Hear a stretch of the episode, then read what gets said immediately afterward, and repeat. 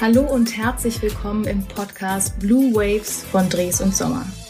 Mein Name ist Marie-Therese Gohr und gemeinsam mit Max Pradler und Klaus Dederichs werde ich heute über das Thema Customized Smart Building sprechen. Klaus Dederichs ist Partner und Head of Information and Communication Technology bei Dres und Sommer und für die Themenfelder Data Center und Customized Smart Building verantwortlich. Er betreut dort die Themen Digitalisierung von Immobilien, Business Transformation, IoT und künstliche Intelligenz. Hallo nach Aachen, hallo nach Stuttgart und schön, dass wir uns heute ganz passend zum Thema digital für die Podcastaufnahme treffen. Ja, hallo zusammen. Hallo. Herr Diedrichs oder Klaus, ähm, bevor wir ins Thema einsteigen, würden wir gern etwas mehr zu deiner Person erfahren.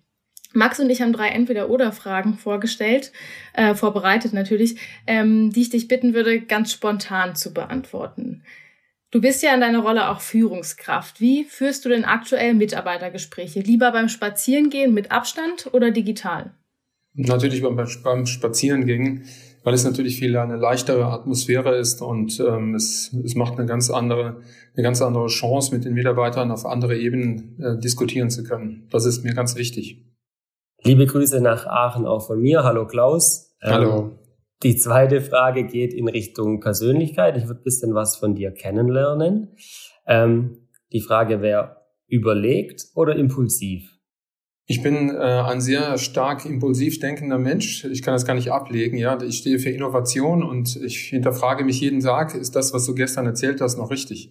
Und äh, gucke eigentlich, was gibt es Neues und versuche Dinge miteinander neu zu vernetzen und zu strukturieren. Und so ist auch sicherlich das Thema Customized Smart Building entstanden, weil das kann man ja nirgendwo lesen, sondern das ist ein Thema, dass man sich einfach ja durch die Vernetzung von unterschiedlichen Themen und Kooperationen und Ideen zusammenbringen muss, um daraus was Neues zu entwickeln. Und so sehe ich jeden Tag. Ich frage mich jeden Tag, ist das, was du gestern getan hast, noch das Richtige oder gibt es was Neues?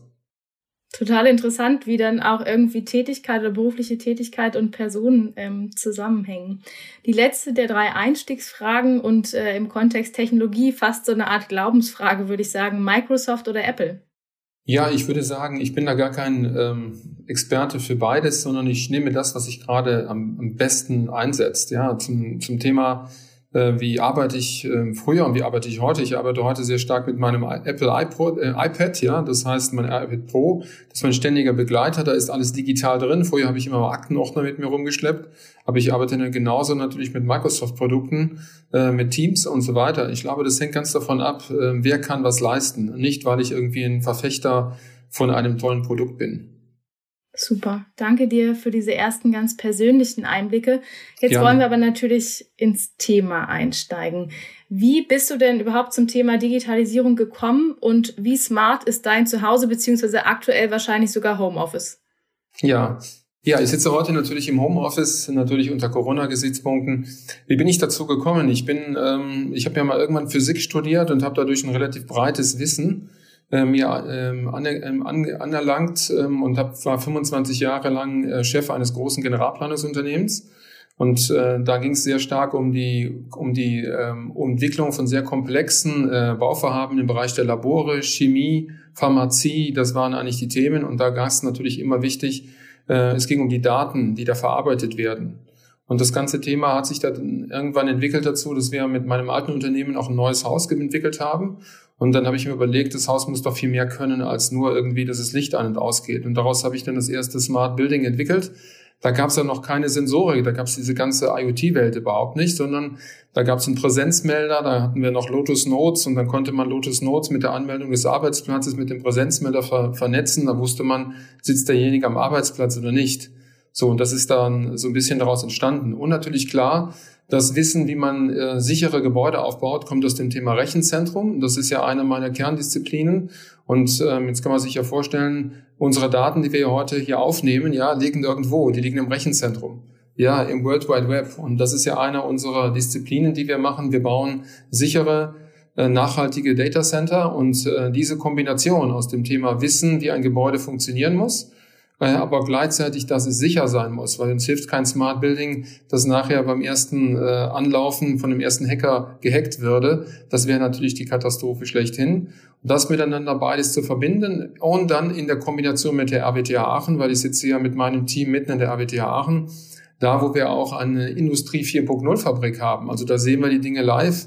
Die haben die, die waren die Grundlage dafür, überhaupt äh, so ein Customized Smart Building Thema anzugehen und zu überlegen, äh, was sind eigentlich die richtigen Strategien der Zukunft. Du hast jetzt schon ganz, ganz, ganz viele Aspekte genannt und da waren auch ganz viele Fachbegriffe dabei und ich, muss ich gestehen, ich bin in der Thematik absoluter Einsteiger. Ich habe nicht wirklich viel Ahnung davon, aber ich wollte mich natürlich in Vorbereitung auf die Aufnahme äh, ein bisschen informieren und habe dann auch sehr viel gelesen. Aber man stolpert, oder ich zumindest, bin immer wieder über den Begriff Customized Smart Building gestolpert. Ich glaube, die erste Hürde, die man da überwinden muss, ist einfach mal diese englische Begrifflichkeit was es damit auf sich hat. Kannst du da vielleicht unseren Zuhörern, denen es wahrscheinlich ähnlich geht wie mir, einfach mal in ganz einfachen Worten erklären, was es damit auf sich hat? Ja, natürlich gerne. Also ich denke mal, das Thema Smart ähm, Smartness ist, glaube ich, ja ein allgemeiner Begriff. Ähm, äh, den muss man, glaube ich, nicht diskutieren. Und ich glaube, die meisten kennen auch das Thema Smart Home, was ja sehr stark ähm, davon abhängt, dass ich nach Hause komme und mit meinem Smartphone und alles Mögliche, alles digital ähm, organisieren kann. Mit Alexa kann ich reden, also geht das Licht an und aus. Das ist so, so die Welt, wenn ich mich zu Hause bewege. Davon habe ich, muss ich ehrlich sagen, das war ja eben die Frage von, von dir, Marie-Therese, ähm, ganz wenig. Ich habe kein Smart Home in der klassischen Form, sondern ich habe ein, ich hab einen Rasenmäherroboter. Ja, ich habe eine Heizung, die ist digital. Also ich habe die Dinge nur ausgewählt, die für mich wirklich einen Mehrwert haben. Und ob ich jetzt einen Lichtschalter betätige oder Alexa das habe, ich habe zwar eine Alexa, ja, ähm, aber mit der rede ich eher, ähm, welche Musik ich gerade gerne hören möchte, ähm, aber nicht, dass das Licht an und ausgeht. Und ich glaube, das ist das Thema, was wir unter Customized äh, uns vorstellen müssen. Die Smart Building Welle, die ging ganz stark in den letzten Jahren los, so vor drei, vier Jahren. Da wurde auch das Projekt wie Edge in Amsterdam fertiggestellt. Das war das immer das intelligenteste Gebäude Europas. Und da hat man wie 40.000 Sensoren eingebaut. Jetzt muss man sich natürlich die Frage stellen, warum baue ich 40.000 Sensoren in ein Gebäude ein? Ich will ja was mit den Daten machen. Und dann dafür steht bei uns der Begriff Customized. Also es macht keinen Sinn, ähm, sage ich mal, den Weltrekord der, der höchsten Anzahl von Sensoren in ein Gebäude einzubauen, sondern es geht um die Mehrwerte, die ich durch ein Smart Building habe. Es geht um die Menschen, die darin arbeiten und leben. Und dafür steht das Thema Customized Smart Building, weil natürlich ein, ein Gebäude im Bereich Retail oder ein Krankenhaus haben natürlich komplett andere Anforderungen, weil natürlich ganz andere Stakeholder in diesem Gebäude halt leben. Und wir entwickeln im Grunde nach Gebäude, die auf die Bedürfnisse dieser Menschen in ihrem Leben halt arbeiten und agieren. Und das ist für uns customized und nicht Smart Building. Ähm, und da möchten wir uns absolut auch von, von ähm, ja, sage ich mal, nicht verabschieden, sondern wir möchten einfach da eine klare Trennung haben. Das eine ist diese smarte Welt, da geht es wirklich um viele, viele Sensoren und alles mögliche technologisch umzusetzen. Wir sagen, wir müssen nur das tun, was sinnvoll ist. Und deswegen steht unser Produkt zu Customized Smart Building in einem ganz anderen Kontext, um die Prozesse, die Mehrwerte, äh, die Dinge für die Menschen in den Vordergrund zu stellen, was mir wirklich tagtäglich hilft. Super, danke dir für diese Zusammenfassung quasi für die Nicht-Experten. Jetzt hast du ja gerade schon gesagt, customized heißt sozusagen ein Stück weit auch nutzerorientiert ähm, und es muss sozusagen nicht jeder alles nutzen. Also man soll auch so ein bisschen entscheiden, was passt zu einem. Welche Vorteile würdest du denn aber sagen, bringt ein Customized Smart Building jetzt mal ganz generell gesprochen für den Mieter beziehungsweise auch für den Eigentümer oder Vermieter des Gebäudes? Ja, ja, das ist ähm, die, die spannende Frage, die uns natürlich gerade fast alle Eigentümer, Vermieter, aber auch Projektentwickler stellen. Warum soll ich in ein Customized My Building investieren? Was habe ich davon? Also grundsätzlich muss man sagen, wir müssen zuerst mal verstehen, was sind die Probleme eines Projektentwicklers? Was ist das Problem eines Bestandshalters oder einer Fondsgesellschaft? Die sind radikal anders. Ja, die Fondsgesellschaft, für die wir natürlich, die Fondsgesellschaften, für, für die wir sehr stark arbeiten, die haben das Problem, dass sie heute im Rahmen des Asset Management, des Property Management, Facility Management Kandidaten haben. Die arbeiten mit Excel-Listen. Es gibt natürlich Unternehmen, die haben weit über 2000 Immobilien weltweit. Aber wenn ich die natürlich gar nicht managen kann, wenn ich gar nicht weiß, was darum passiert, dann bin ich natürlich auch im, im, im Grunde nach ähm, ein schlechter Asset Manager, weil mir einfach Daten fehlen. Wir müssen ja eher dahin gucken, dass der Asset Manager sich sehr stark zum Berater des Mieters entwickelt. Und wenn ich nicht weiß, was mein Mieter gerade macht, wie viel Fläche er wirklich benötigt oder wie, wie viel Fläche er jetzt aufgrund seiner, seiner Wachstum- oder Reduzierungsstrategie jetzt wirklich hat und wann zieht er möglicherweise aus oder wann braucht er neue Fläche, ist das natürlich ein komplett anderer Ansatz als für den Projektentwickler, der sagt, ich möchte natürlich jetzt mein Gebäude bestmöglicher Markt verkaufen, das ist ja klar. Ähm, aber er muss natürlich auch wissen, weil er verkauft ja dieses Gebäude an den Bestandshalter oder an die Vorgesellschaft, was erwarten die? Und die Fondsgesellschaften, die Bestandshalter erwarten natürlich ganz klar Daten. Ohne Daten kann ich gar nichts machen. Und wir wissen, das ist das große Problem. Wir entwickeln Gebäude, wir planen Gebäude, aber wir haben eigentlich überhaupt keine Ahnung davon, wie ein Gebäude funktioniert.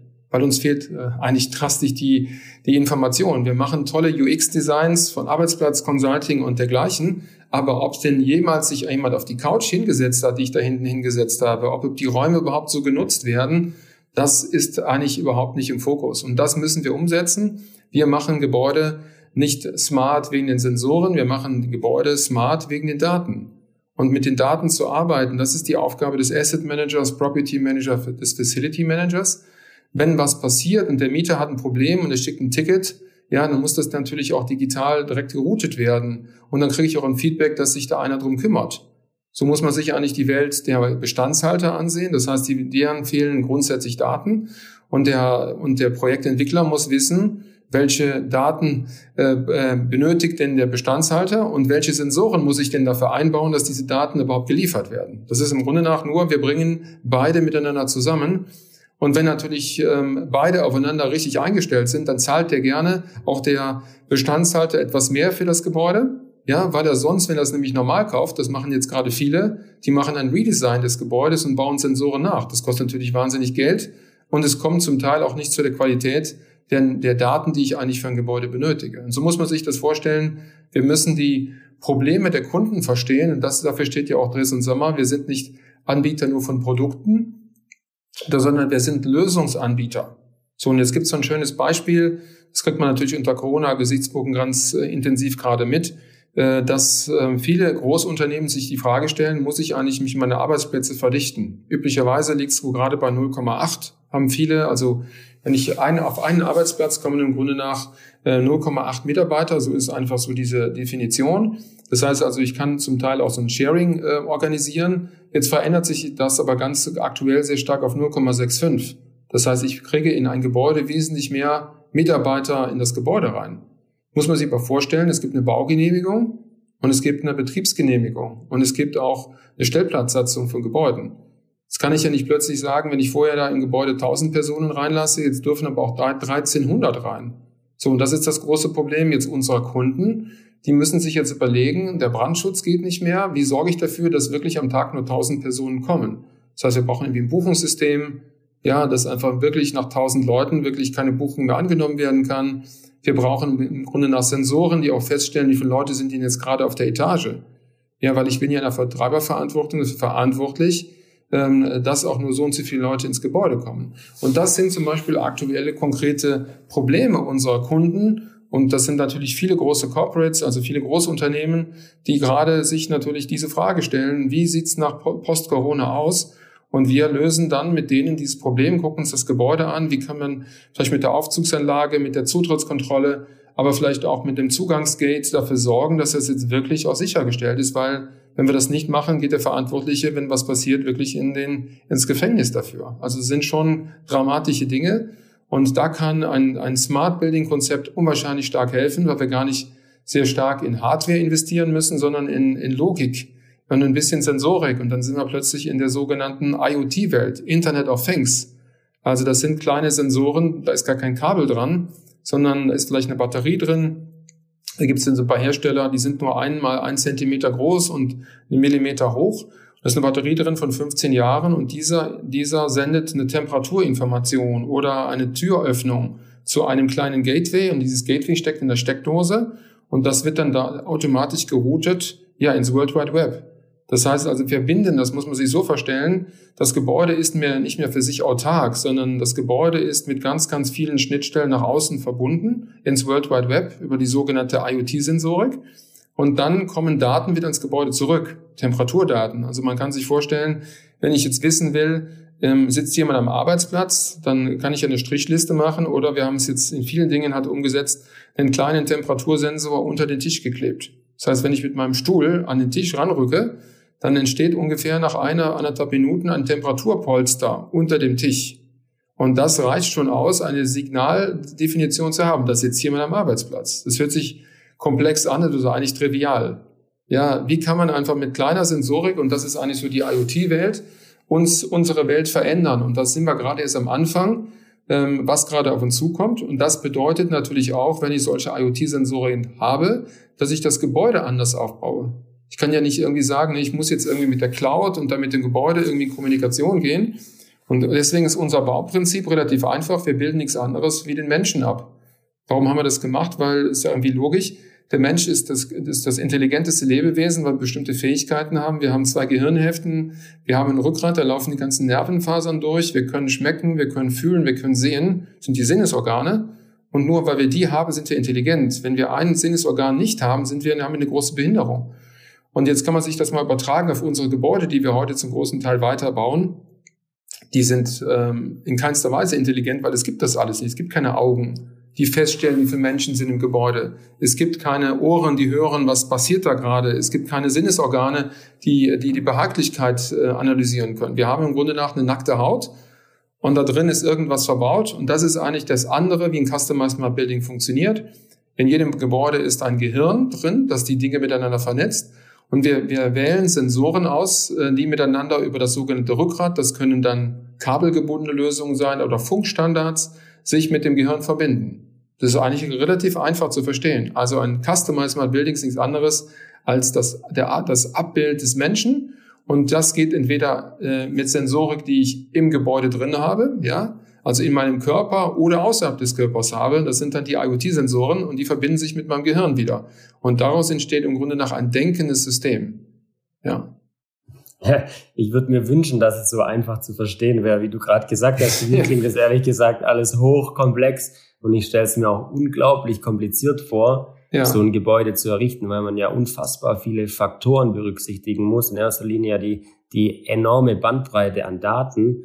Genau. Ähm, wie macht denn das ein Bauherr? Weil so ein Gebäude muss man ja von Grund auf ganz anders errichten wie jetzt ein klassisches Gebäude. Da lauern ja bestimmt auch einige Fallstricke dann.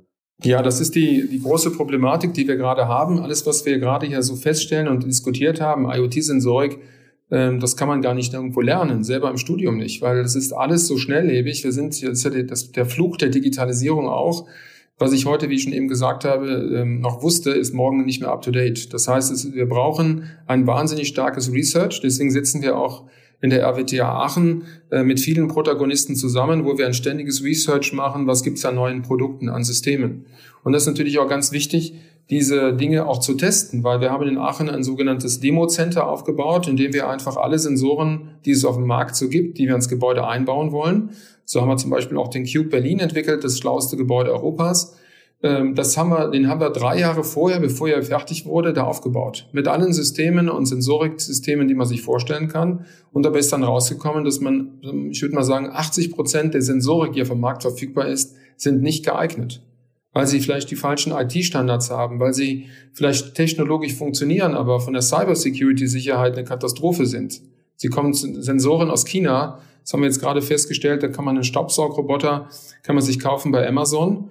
Ja, dann kann man auch die AGBs ankreuzen und sagen, ja, ich will ihn jetzt in Betrieb nehmen und der liefert, das hat man jetzt mit, mit unserem Kooperationspartner Comconsult intensiv festgestellt, der liefert dann alle Daten nach China. Da sind sogar Kameras drin, da sind Noise-Detektoren drin. Das kann man sich gar nicht vorstellen. Tolles Gerät, 350 Euro bei Amazon, ein Staubsaugerroboter, der vermisst das Gebäude und der kommuniziert, er gibt alles nach draußen. Und das darf es nicht sein. Und das ist unsere Aufgabe. Wir testen diese Dinge im Vorfeld, weil unser Kunde erwartet ja von uns nach ein funktionierendes Gebäude. Jetzt stell, jetzt stell, stell dir vor, wir hätten den Cube Berlin entwickelt, am nächsten Tag hätte damit jemand Tetris gespielt. Licht an und aus, ja. Das sind eigentlich so unsere Aufgaben. Das heißt, ähm, die Cybersecurity bei Gebäuden, das war bis dato überhaupt nicht im Kopf der, Kunden. Und wir müssen einfach dafür sorgen, ähm, unter Industrie 4.0 Standards gibt es so einen Begriff, der heißt Security by Design. Ich muss das Gebäude nach dem Security by Design Konzept erarbeiten. Sicherheit steht im Vordergrund. Und danach müssen sich alle Systeme halt unterordnen. Weil sonst, und das wird so der Fall sein, fast alle Gebäude, die wir heute in unserer Welt haben, sind nicht Cybersecurity sicher. Also man muss sich das so vorstellen, eine Aufzugsanlage, das kennt man ja, man steht im Aufzug und drückt den Knopf und dann ist dann irgendwie mit einem Stördienst verbunden. So, und was passiert? Der Stördienst kann sich auf den Aufzug einwählen. Ja, wenn der, wenn der Stördienst aber keine Cybersecurity-Sicherheit hat, dann kann ich mich über den Stördienst in das Gebäude halt einwählen, weil der Aufzug über das Gehirn mit allem verbunden ist. Das heißt also, wir müssen gucken, welche Gefahrenpotenziale lauern von draußen. Ja, wer könnte das Gebäude hacken wollen? Und welche Gefahrenpotenziale lauern von innen? Also der Servicetechniker kommt mit seinem Laptop. Der war gerade beim Real um die Ecke, hatte eine Kälteanlage gewartet, steckt, steckt jetzt dieses Laptop bei uns in dieses Gehirn ein und überträgt dann alle Daten und Viren da rein. Ja, also das heißt, wir haben eine komplett andere Anforderung, wie man Gebäude bauen muss. Und das ist das große Problem, dass das kein Wissen eines Haustechnikers ist, keines Architekten. Woher auch? Das ist so mega komplex, wie du schon richtig sagst. Ähm, das, dazu brauchen wir ganz andere Experten. Und das ist ja auch das Thema, was mein Team ähm, erarbeitet. Wir haben ein Expertenteam von IT-Spezialisten, Software-Experten, alle zusammengebracht. Und nur in der Kooperation mit Unternehmen sind wir in der Lage, ein solches komplexes Gebilde darzustellen. Aber klar, mit dem Fokus, einen Standard zu schaffen, wie baue ich ein solches Konzept. Dafür haben wir jetzt auch mit der RWTH ein sogenanntes Digital Approved Siegel entwickelt. Das heißt, es gibt ein Baukonzept, wie ich ein solches Gebäude baue. Und wenn ich das komplett verfolge und auch dafür sicher, sicherstelle, dass ich die richtigen Produkte einwähle, dann ist das mit hoher Wahrscheinlichkeit sicher. Wesentlich sicherer als jedes andere Gebäude. So ein bisschen wie so ein Fischertechnikkasten. Den kann man sich kaufen. Ja, als Kind habe ich mich gefreut, einen Fischertechnikkasten zu kriegen weil da wusste ich, das Ding war gut, das funktionierte und es klappte. Kaufe ich so ein Ding vielleicht aus dem asiatischen Raum, ist das zwar wesentlich günstiger, weiß aber gar nicht, ob es die Qualität hat, liefert, die ich benötige. Und so muss man sich einfach auch das vorstellen. Deswegen haben wir auch ein sogenanntes Stiftung Warentestheft entwickelt. Ähm, welche Sensoren auf dem Markt sind überhaupt sicher? Es gibt gar keine Vorgabe dafür. Und wenn ich den falschen einkaufe, dann ist das so, als hätte ich einen Schweizer Käse ins Gebäude reingebaut also der falsche Funkstandard, zum Beispiel Zigbee Home Automation, hört sich an wie Zigbee, ist aber was ganz anderes. Da kann ich mit einer Drohne am Gebäude vorbeifliegen. Man kennt vielleicht so diese Philips Hue-Leuchte oder bei Ikea können Sie auch so eine, kann man sich so eine Leuchte kaufen. Da fliege ich mit der Drohne am Gebäude vorbei und dann infiziere ich die und dann mache ich mit dem Gebäude, was ich will. Also das ist eigentlich da, wo wir unterwegs sind. Ähm, Digitalisierung ist auch ein Fluch, ja, für die Unwissenden und die einfach glauben, dass ich damit etwas machen kann. Es geht genauso mit Videokameras. Wie viele Leute installieren sich zu Hause eine Videokamera, ja, ähm, und glauben, da tue ich was Gutes mit. Ich kann die Videokamera von außen hacken. Ja, da gibt's Blacklists, die kann mich im Internet sogar runterholen, wie ich Videoprotokolle hacken kann. Und dann gucke ich einfach, was bei, was bei meinem Nachbarn draußen oder drinnen gerade passiert. Ja, und da kann ich mich auch, sage ich mal, nackt auf die Straße stellen. Das heißt, wir haben eine riesige Anforderung an das Thema Sicherheit, Cybersecurity. Und das müssen wir als oberstes Prinzip bei solchen Gebäuden halt aufbauen. Dann funktioniert's. Und das können wir ja nachweisen durch die Projekte, die wir bereits umgesetzt haben. Sie haben es ja gerade schon gesagt, Hacker finde ich eigentlich ein ganz interessantes äh, Stichwort, weil man bekommt es öfters mal mit, ganz primitives Beispiel, es werden irgendwelche iPhones oder irgendwelche Clouds gehackt. Und man muss genau. das Ganze ja einmal endgültig wirklich auf die Probe stellen. Ja. Wie, wie läuft es dann bei so einem Gebäude? Wie kann man sich das vorstellen? Werden da irgendwelche externen Hacker dann engagiert, die dann versuchen, irgendwie ins System einzudringen. Ja, genau so. So ist es. Also wir machen im Grunde nach mit unserem, zuerst mal in unserem Demo-Center bauen wir das Gebäude auf. Wir testen also alle Sensoren, die verbaut werden sollen. Und dann machen wir bewusste äh, Penetration-Tests. Das heißt, wir laden Hacker ein, jetzt das Gebäude, also diesen, diese, diese, diesen Teststand zu hacken. Und damit stellen wir schon mal die ersten Fehler fest. Und dann gibt es natürlich den zweiten Schritt. Das ist, wenn das Gebäude dann gebaut ist, eben dann werden die nächsten Penetration-Tests gemacht. Und das ist nicht nur einmal nach Abnahme des Gebäudes, sondern das erfolgt im Grunde nach tagtäglich. Muss man sich so vorstellen, so ein Smart Building ist nichts anderes wie ein Formel-1-Rennwagen. Den kann ich kaufen. Und wenn ich damit in die Formel 1 einsteigen will, was brauche ich dafür? Ich brauche dann einen guten Fahrer für, sonst kann ich gar nicht gewinnen. Und ich brauche die richtige Boxencrew ne, die einfach mit Telemetriedaten dafür sorgen, wann muss ich rein, wann muss ich tanken, was bedeutet das, sind die Daten eigentlich alle richtig. So, und das kann ich ja nicht mehr übertragen an den Hausmeister. Also ein solches Gebäude ist ein hochkomplexes Formel-1-Rennfahrzeug und das kann nur dann richtig funktionieren, wenn ich auch die richtige Mannschaft habe. Und so werden zum Beispiel der Cube Berlin und andere Gebäude sind auf Rechenzentren aufgeschaltet, also auf IT-Spezialisten. Und wenn ich ein Problem mit meiner App habe, ich komme nicht in die Tür rein oder da geht der Sensor nicht, dann habe ich den First Second, Second Level Support. Der schaltet sich auf eine 24 Stunden besetzte 365 Grad oder Tage äh, Systematik halt auf. Und da habe ich einen IT-Spezialist, der mit einer entsprechenden Sensorik und mit entsprechenden ja, ähm, äh, Nachweisesysteme, also Managementsysteme, die sich auf das Gebäude jeden Tag halt aufschalten, kann ich zuerst mal sicherstellen, dass das funktioniert. Und die müssen und die sorgen jeden Tag für Cybersecurity, weil jeden Tag gibt's neue Viren, äh, Unternehmen werden gehackt und das gilt genauso fürs Gebäude. Ich muss das jeden Tag auf den Stand der Technik halten. Das ist eine komplett andere Anforderung. Aber so geht's nur. Man hat das ja jetzt auch festgestellt, man hatte ja zum Beispiel die Universität gerade in, in, äh, in Düsseldorf gehackt. Ja, da konnten keine Patienten mehr aufgenommen werden. Da ist, glaube ich, sogar ein Patient gestorben. Das kann man sich mal vorstellen, was das für eine Konsequenz hat. Und die Hacker werden immer verrückter, gerade mit Corona. Ja, ähm, Kriminalität wird sich sehr stark ins, ins Netz weiterhin verlagern, was da gerade alles passiert. Und wenn ich ein Unternehmen schaden möchte, wie zum Beispiel jetzt die Allianz, die hat zweieinhalbtausend Immobilien, ja, und ich, ich schaffe es da einzudringen, äh, die Allianz Real Estate, und äh, ich löse dann als alle fünf Minuten die Brandmeldanlage aus, dann was, was macht der Mieter? Die können nicht mehr arbeiten. Das heißt also, es geht darum zu verstehen, man kann ein Gebäude als Waffe nutzen. Ich kann genauso sagen, ich schalte die, die Zuluftanlage ab und die Abluftanlage auf 100 Prozent, dann kriegt keiner mehr die Türen auf.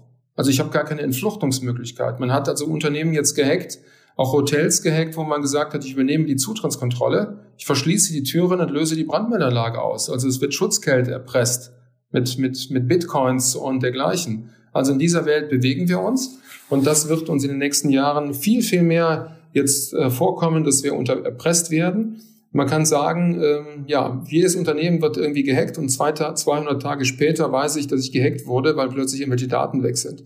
Und das ist so der, der Krieg, in dem wir uns bewegen. Das ist der Cyber, Cyberkrieg. Und da gehören unsere Gebäude natürlich auch dazu, weil das ist unsere Lebensgrundlage, weil Geschäftsprozesse viel in Gebäuden statt und nicht draußen in der freien Welt. Ja, also wir müssen diese Gebäude sicher machen. Das ist unsere größte Herausforderung für die Zukunft. Wahnsinn. Also ich, wenn man so Gebäude als Waffe hört und die ganze Komplexität, finde ich es nicht nur ja total interessant, sondern auch ein bisschen angsteinflößend. Ähm, so ist es. So dachte es. irgendwie, ich bin sicher, weil ich in einem total Altbau wohne, wo irgendwie nichts neu ist, aber das scheinbar ja auch nicht so ist. Ähm, aber du hast ja jetzt auch schon häufig vom Cube Berlin gesprochen. Ich komme aus Berlin, ich kenne den auch quasi von außen. Ähm, aber vielleicht, um unseren Hörern auch ein bisschen wieder ein Sicherheitsgefühl zu geben, könntest du ein paar konkrete Funktionen erläutern, die dieses Gebäude hat?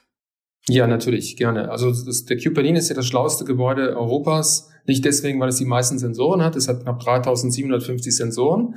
Äh, die wir halt äh, mit dem Kunden gemeinschaftlich auf Basis der, der Nutzerperspektive herausgearbeitet haben. Also uns ging es sehr stark darum, ähm, wie muss das Gebäude sein, dass der Nutzer einen Mehrwert davon generiert. Das heißt, ich betrete das Gebäude ähm, und kann mit meinem Smartphone, also ich bin zum Beispiel Gast, du wirst jetzt zum Beispiel eingeladen von XYZ, dann bekommst du einen Zugangscode, ähnlich wie beim Flugzeug. Äh, da habe ich jetzt so einen QR-Tag. Hier ist es ein bisschen anders ähm, über Smartphone, es geht über, Blue, über Bluetooth kriege ich einen QR-Tag und dann kann ich einfach ans, ans Gate rangehen oder habe zum Beispiel die Zufahrt zu meiner Tiefgarage. Dann geht, äh, öffnet sich mit meinem Smartphone automatisch die Tiefgarage. Ich werde zugewiesen, wo ist mein Stellplatz. Dann weiß du schon beim Zugehen ins, zum, zum Aufzug, dass da Personen sich im Aufzug beziehungsweise zum Aufzug befinden. Der Aufzug kommt automatisch. Das ist so die Welt, wenn ich das Gebäude betrete von, von außen über die, ähm, äh, über die Tiefgarage, betrete ich das Gebäude so, dann gehe ich zu einem Gate hin und das Gate ähm, kann ich sogar das bisschen wie beim Skifahren. Äh, dann laufe ich einfach durch und das Gate öffnet sich. Und wenn ich meine Berechtigung habe, geht das Gate auf. Und gleichzeitig, wenn ich auch weiß, äh, wer, wer ist der Einladende, wird automatisch der Aufzug gerufen. Das heißt, es ist also ein vollautomatischer Prozess, der darstellt und der Cube redet mit mir auch. Also das heißt, ich betrete das Gebäude und da gibt es so kleine Beacons, die kann ich halt in, mit Informationen bestücken. Heute gibt es gleich ein Event beim Cube. Ähm, es gibt ähm, vielleicht heute werden die Fenster gereinigt. Was heißt das eigentlich? Auch die Fensterbänke ähm, organisieren. Es gibt also eine Interaktion mit dem mit zwischen den Gebäude. Und dann kann ich natürlich im Cube Personen finden. Also gerade das Thema Desk Sharing. Wo muss ich eigentlich, äh, heute sitze ich im ersten OG, morgen im zweiten OG. Wo sitzt denn Marie-Therese heute? Ja, Spannende Frage. Das ist natürlich ganz wichtig, alles unter dem Thema Datenschutzgrundverordnung. Das ist auch ein Riesenproblem, dass alle, ich würde mal sagen, nicht alle, aber ich würde mal sagen, mindestens 99 Prozent unserer Gebäude, die wir heute haben, überhaupt nicht den Datenschutzgrundlagen entsprechen. Das weiß nur keiner. Das heißt, bei, in jedem Gebäude, wo eine Zutrittskontrollanlage ist, werden ja Daten erhoben. Und diese Daten entsprechen oft nicht der Datenschutzgrundverordnung, weil die Daten in unterschiedlichen Datenbanken liegen müssen. Das ist bei Bestandsgebäuden heute schon so, ja. Und das ist unsere Aufgabe beim Cube gewesen. Wir brauchen ein DSGVO-konformes Gebäude und es muss Cybersecurity sein. So, das heißt, äh, wenn ich auf den, ich kann jetzt jemanden finden, aber das muss, dann muss Marie-Therese mir auch den Haken setzen, dass ich gefunden werden will. Ja, kann man sich so vorstellen. Dann gibt es ganz viele Sensoren an der Decke, die sind zu einem Raster 5 mal 5 Meter. Das sind so sogenannte Occupancy-Sensoren, die stellen Bewegung fest. Wo laufen Menschen? Nicht, das ist Marie-Therese, sondern da laufen Menschen. Und wer sitzt am Arbeitsplatz? Und natürlich kann ich dann auch sagen, äh, wenn zum Beispiel ein Besprechungsraum für 20 Personen da ist und da sitzen nur zwei drin, wie viel Luftmenge braucht denn der Raum? Also man redet so ungefähr über 40 Kubikmeter Luft pro Person. Warum soll ich dann 20 mal 40 Kubikmeter Luft in den Raum reinbringen, wenn nur zwei da sind? Das heißt also, das Gebäude erkennt die Bedürfnisse. Und das ist so ein bisschen bei Covid-19. Wir sitzen alle im Homeoffice. Unsere Gebäude wissen aber gar nicht, dass wir da nicht da sind und brauchen trotzdem Energie. Das heißt also, es, geht sehr stark in den Energieeffizienzbereich, aber natürlich auch mit dem Buchungssystem. Ich kann meinen Arbeitsplatz buchen von zu Hause. Ähm, ich kann meinen Besprechungsraum buchen, ich kann mein Catering buchen, alles, was heute nicht organisiert ist und das alles integriert in Outlook 365, wo ich sage, ich brauche jetzt Kaffee. Und dahinter liegt ein Kontrakt, der einfach mir den Kaffee bringt und dahinter ist eine digitale Rechnung. Ich muss mich eigentlich um gar nichts kümmern. Also wirklich die Bedürfnisse der Menschen oder ich habe ähm, bestimmte Behaglichkeit, die ich gerne hätte. Heute sitze ich im ersten UG, morgen gehe ich ins zweite UG, dass der mit meinem Smartphone. Das ist im Grunde nach meine Kommunikationsschnittstelle zum Gebäude, ähm, so eine Memory-Funktion hat. Das heißt, mein Tisch wird auf die Höhe eingestellt, mein Licht wird auf meine Höhe eingestellt, ähm, äh, meine Behaglichkeit wird eingestellt. Also aus den Bedürfnissen der Menschen, die einfach sagen, so ein Blödsinn, ich muss jetzt hier jedes Mal wieder alles neu einrichten, das macht ja keiner und das will ja auch keiner. Und so kann man sich vorstellen, ist der Cube halt aufgebaut und in der Mitte ist das Gehirn und das Gehirn vernetzt alles miteinander und entzeugt Daten. Und das ist eigentlich so die Besonderheit, mit diesen Daten bringen wir diese Daten jetzt in die künstliche Intelligenz. Das heißt, wir analysieren die Daten. Wie verhält sich jetzt zum Beispiel eine Rechtsanwaltskanzlei?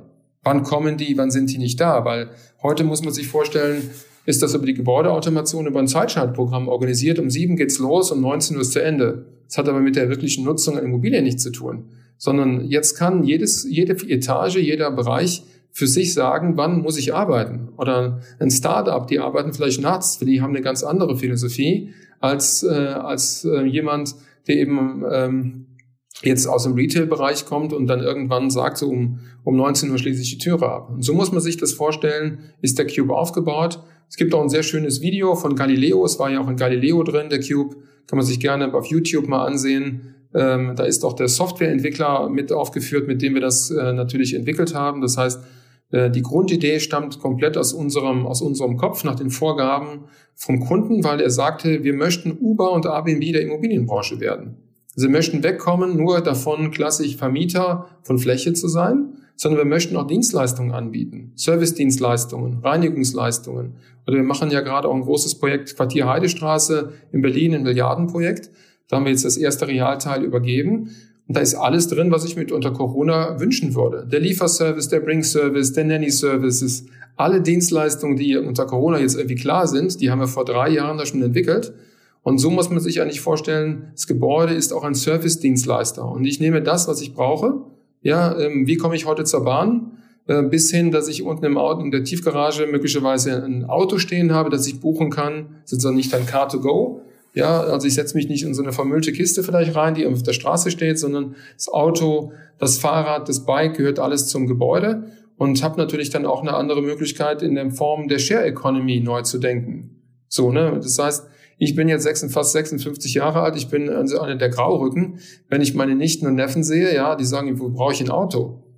Ja, das heißt also auch Mobilität verändert sich und Mobilität muss natürlich auch in den Gebäuden sich widerspiegeln. Und so kann ich natürlich auch dann abends um 19 Uhr, wenn da keiner mehr drin ist, diese Parkflächen werden automatisch geroutet zu einem Parkraummanager und dann kann ich als Privatperson da unten parken.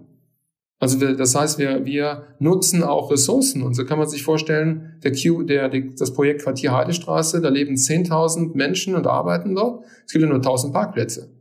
Das heißt also Mobilität Share Economy, diese ganzen Dinge wachsen ganz viel stark miteinander, weil ich sage da immer, wir bauen doch keine Gebäude für mich. Ich als Alter, auf Deutsch gesagt, ja, wir bauen die Gebäude für die Generation Y und Z. So, und die Generation Z sind mit der, mit der Muttermilch schon ihr Smartphone am besten äh, ins äh, reingeschmissen. Die entwickeln komplett andere Synapsen als ich. Das werde ich niemals erlangen, wie virtuell, wie ich meine Neffen und Nichten sehe, wie die mit dem Smartphone umgehe. Bin ich ja nicht so ganz, äh, ganz auf den Kopf gefallen, was so Technologie angeht. Aber die haben irgendwie andere Vernetzungsthemen im Kopf. Die denken anders. Und wir bauen Gebäude für diese Generation, für die Generation, die heute ähm, auf die Straße geht am Freitags und demonstriert, ja. Und das, dafür steht Dresden Sommer. Wir stehen für den Blue Way. Und unsere Aspekte müssen sein, die Gebäude, die wir bauen, die haben einen ganz anderen Aspekt. Und jetzt ist das nur eine schöne Aussage, die ich, äh, die man sich einfach mal ähm, ähm, ja, zu, ver vergegenwärtigen muss. Wir diskutieren und, und, und schimpfen unwahrscheinlich auf die Automobilindustrie, was das alles für ein Thema ist, der Ausstoß. Aber der größte, einer der größten Energieverbraucher sind unsere Gebäude. Ja, und man kann heute definitiv sagen, dass ähm, alle Gebäude, die auf der Welt äh, es so gibt, die sind nicht richtig einreguliert. Also das heißt so, never change a running system. Lass das Ding mal laufen. Wenn wir in der Lage wären, dass jedes Gebäude digital einreguliert würde, dann würden wir locker 20 Prozent Energie einsparen. Ja, das ist ein, ein CO2-Volumen, das kann man sich gar nicht vorstellen. Und das ist, glaube ich, unser Thema. Da werden wir, glaube ich, auch ein bisschen von der Politik vielleicht ein bisschen veralbert. Man schielt nur auf eine Branche, das sind die Schlimmen. Aber dass wir selber verantwortlich sind für unsere Umwelt, für unsere Gebäude, über unser Verhalten, Nutzerverhalten, also lasse ich die Heizung laufen, wenn ich gar nicht da bin. Ich glaube, da ist der größte Hebel, wie wir eine nachhaltige Zukunft entwickeln können und äh, wie wir es schaffen, dass die Kinder nicht mehr freitags auf die Straße gehen, sondern sagen, es gibt jemanden, der eine klare Vision hat, und daran müssen wir uns alle messen. Und deswegen bin ich ja auch Chair des, äh, Chair des ULI, des Urban Land Institute, das sich mit dem Thema Smart City auseinandersetzt. Wie verändern, müssen unsere Städte verändern? Weil eine Stadt kann sich nur dann verändern, wenn sie auch digital wird. Und digital kann sie nur dann werden, wenn unsere Gebäude digital sind. Wir müssen ja Daten generieren aus dem Gebäude und die müssen wir mit, dem, mit der Stadt verbinden zu einem großen Data Lake. Und dann können wir auch sagen, gehen wir in die richtige Richtung. Und das ist unser Bauprinzip für neue Quartiere, für neue Systeme, die einfach digital sein müssen. Ich würde jetzt gleich nochmal zum Punkt Nachhaltigkeit zurückkommen. Du hast es zwar schon angesprochen, aber nochmal kurz zu dem, was du gesagt hast, weil ich fand es jetzt extrem spannend, weil wir innerhalb von ein paar Minuten eigentlich zwei komplett konträre Punkte beleuchtet haben. Zum einen, wie perfekt und individualisierten Gebäude auf den Nutzer zugeschnitten werden kann. Und genau. kurz zuvor dieser krasse Punkt, welche Gefahren auch äh, so ein Gebäude, so ein digitalisiertes Gebäude mit sich bringt. Ich kann mir vorstellen, dass es in der Branche selber wahrscheinlich auch polarisiertes Thema oder geht da die Tendenz schon stark in die Richtung, dass man langfristig gesehen wahrscheinlich gar nicht drum kommt? Also ähm, Bevor der Cube fertig war und für Ship in Köln, wir haben ja jetzt ja schon ganz viele Dinge fertig, ist das Projekt Hammer Brooklyn auch fertig in Hamburg von Adinvest.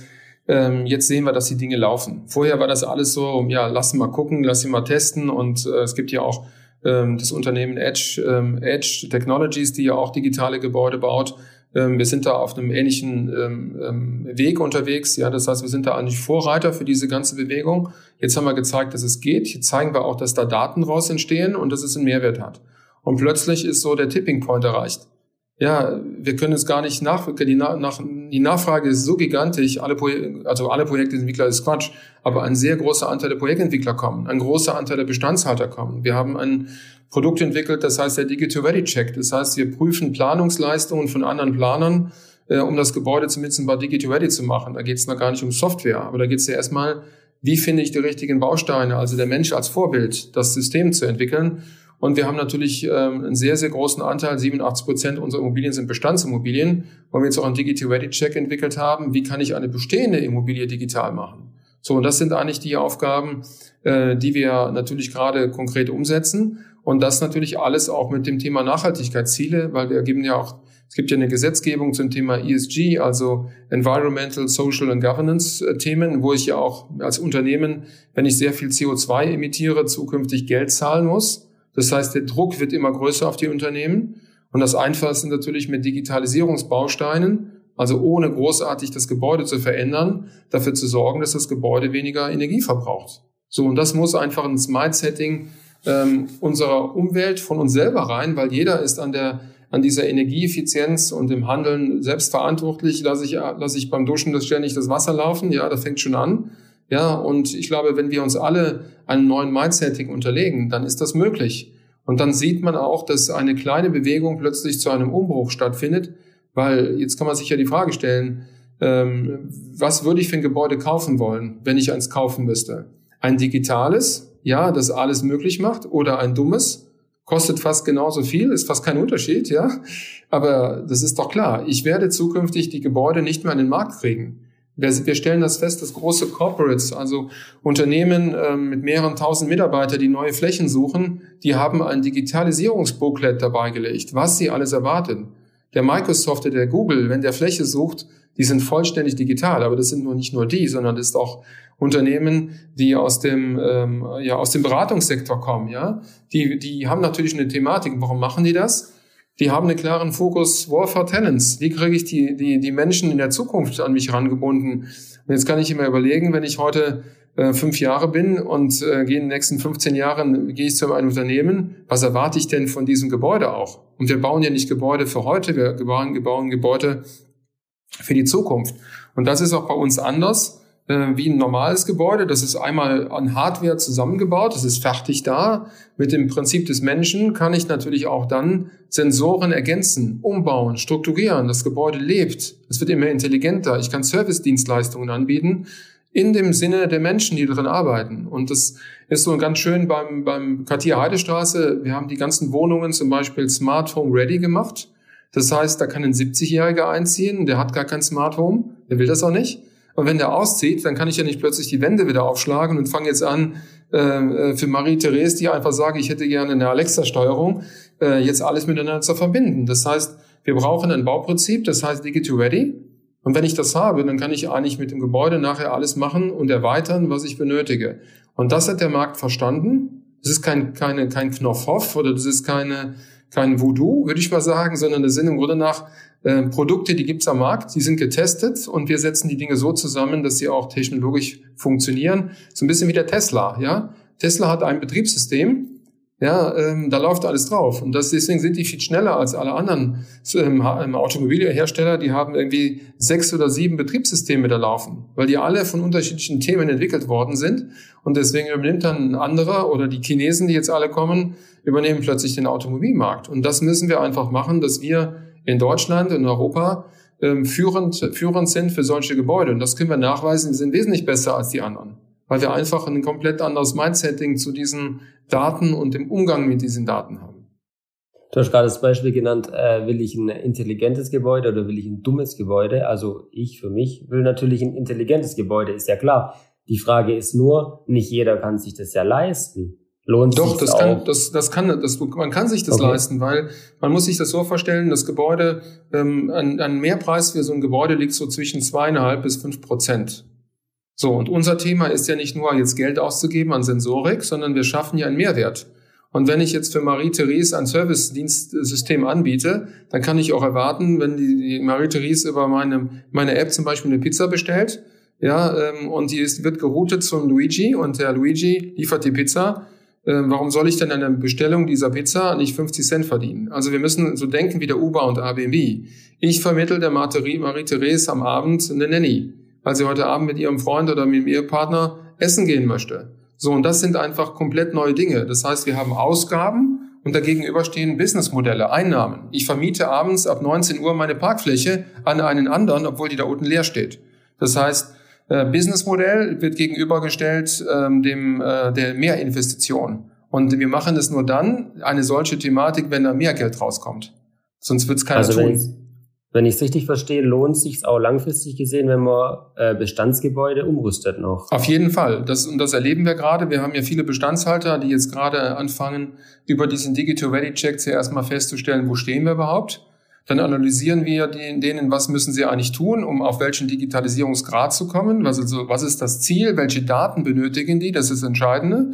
Und dann rüsten wir diese Sensorik nach ähm, und dann wird das Gebäude plötzlich intelligenter. Oder man kann sich das vorstellen, ich bin Bestandshalter. Zum Beispiel beim Cube haben wir jetzt ja diesen, dieses Projekt entwickelt. Da gibt es eine Software, die haben wir jetzt entwickelt für den Cube und die, die CAIMO, das ist der Bauherr, rollt diese Software jetzt auf alle anderen Gebäude aus. Das heißt natürlich ein riesen Mehrwert auch für den Bestand, weil ich plötzlich ein Buchungssystem habe, was vorher nicht da war. Und jetzt kann man sich da unter Corona-Gesichtspunkten ja vorstellen, wie wird das heute gemacht? Die Leute führen Excel-Listen. Das ist eigentlich nicht datenschutzkonform. Wie viele Leute sind heute im Büro? Wer war da? Das darf ich gar nicht.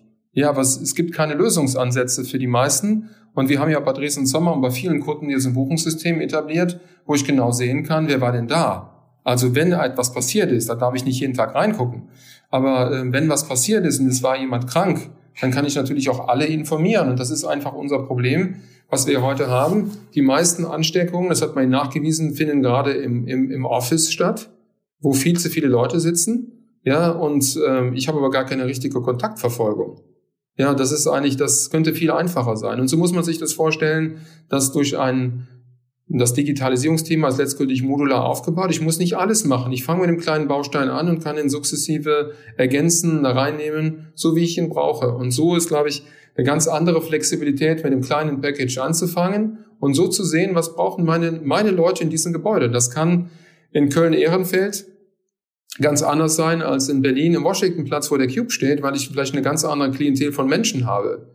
Also es auch auf die Umgebung anzupassen, wer ist überhaupt da. Und dafür steht dieses Customized ähm, äh, Building. Es muss auf die Menschen angepasst sein, die drin leben, arbeiten und was erwarten die eigentlich davon? Ich muss nichts anbieten, was keiner haben will. Und dann ist das wirklich auch customized und nicht irgendwie überdesignt. Das ist ja auch so wie bei der App.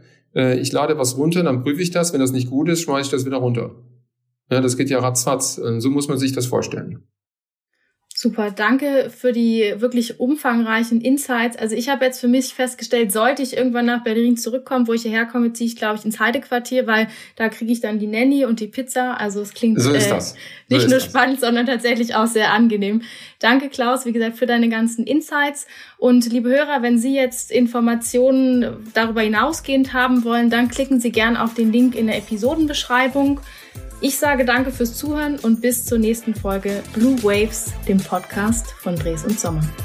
Danke an alle.